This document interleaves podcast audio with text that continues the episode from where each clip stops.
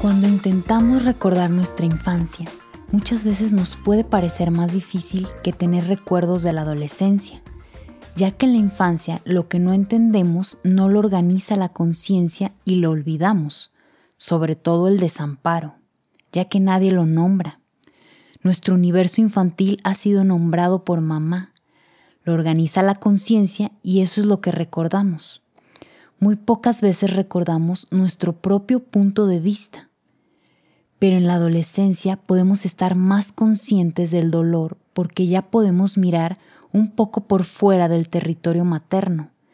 Vamos teniendo otras referencias y organizamos recuerdos más vivos y más propios. Sin embargo, entendemos el mundo a través del discurso materno, a través de lo que ha dicho mamá, de su opinión y juicio, ya sea alineándonos o revelándonos.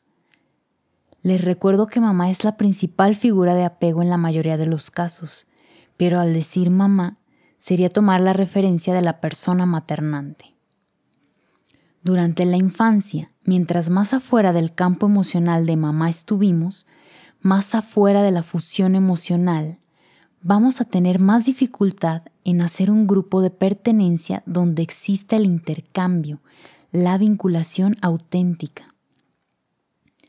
Muchos de nosotros tomamos un puente falso para intentar vincularnos con el otro. Un vehículo ilusorio que nos inhibe para ir al encuentro del otro, el alcohol o las drogas. Sin embargo, no seré yo mismo alcoholizado, sino que estaré fuera de mí.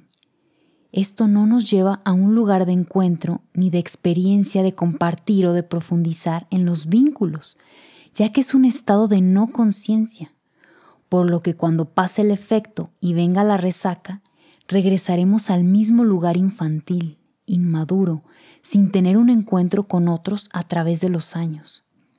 Nos sentiremos en desamparo, soledad, sintiendo la actualización de experiencias infantiles. Desamparados y fuera de nuestro eje, encontraremos en el alcohol o drogas un lugar de pertenencia, pero cada quien en su propio viaje, con dosis fugaces de placer, confort y bienestar. Es por eso que se vuelve adictivo. Es alarmante que los mayores niveles de intentos de suicidio se presentan en la adolescencia, ya que es la primera vez que somos conscientes de tanto desamor y con tanta fuerza vital podemos llevar a cabo el deseo de morir, porque así no queremos vivir nos sentimos con mayor valentía para hacerlo. Tanto en lo que llamamos brotes psicóticos, intentos de suicidio, adicciones, no miramos lo único que hay que mirar, la infancia del adolescente desde el punto de vista del niño que ha sido. Que el adolescente comprenda que es verdad, que es muy injusto lo que ha vivido, ya que no encontró desde que nació ese amor incondicional, afecto, acompañamiento, comprensión, aceptación, apoyo y disponibilidad. Los adolescentes todavía dependen de nosotros, por lo que nos toca hacer lo que no hicimos cuando eran niños. Dedicarnos a ellos con un nivel de disponibilidad absoluta, dejar de pretender que hagan lo que queramos, incluso percibirlo como un niño pequeño de dos o tres años. Jugar, dormir juntos, hacerle un masaje, acompañarlos al fútbol, comprarle ropa, dedicarnos a él, hacer viajes, si es que lo pide y hasta qué punto nos permite, y esforzarnos por cumplir lo máximo que podamos para resarcir. No se trata de imponerles nuestra presencia, sino de entrar con humildad a preguntarles ¿qué necesitas de mí? No imponer, sino más bien entregarnos, buscar la forma de entrar a su mundo si nos ha rechazado.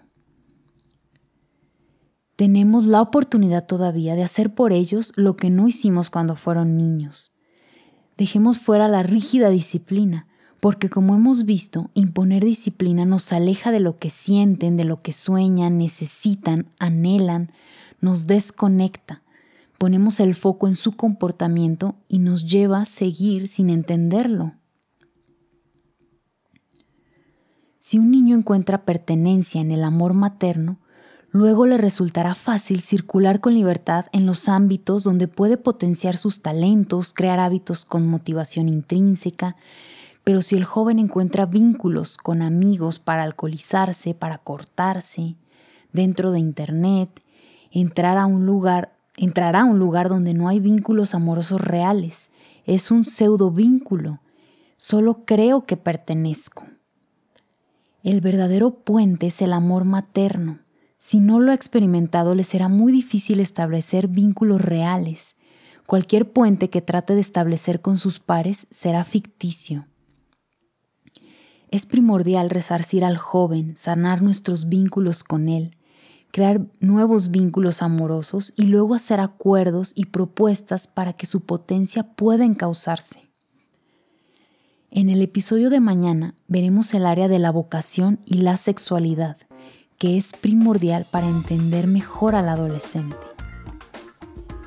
Desde hoy vamos a preguntarles a nuestros hijos con humildad, ¿qué necesitas de mí hoy? ¿Hay algo que pueda hacer por ti?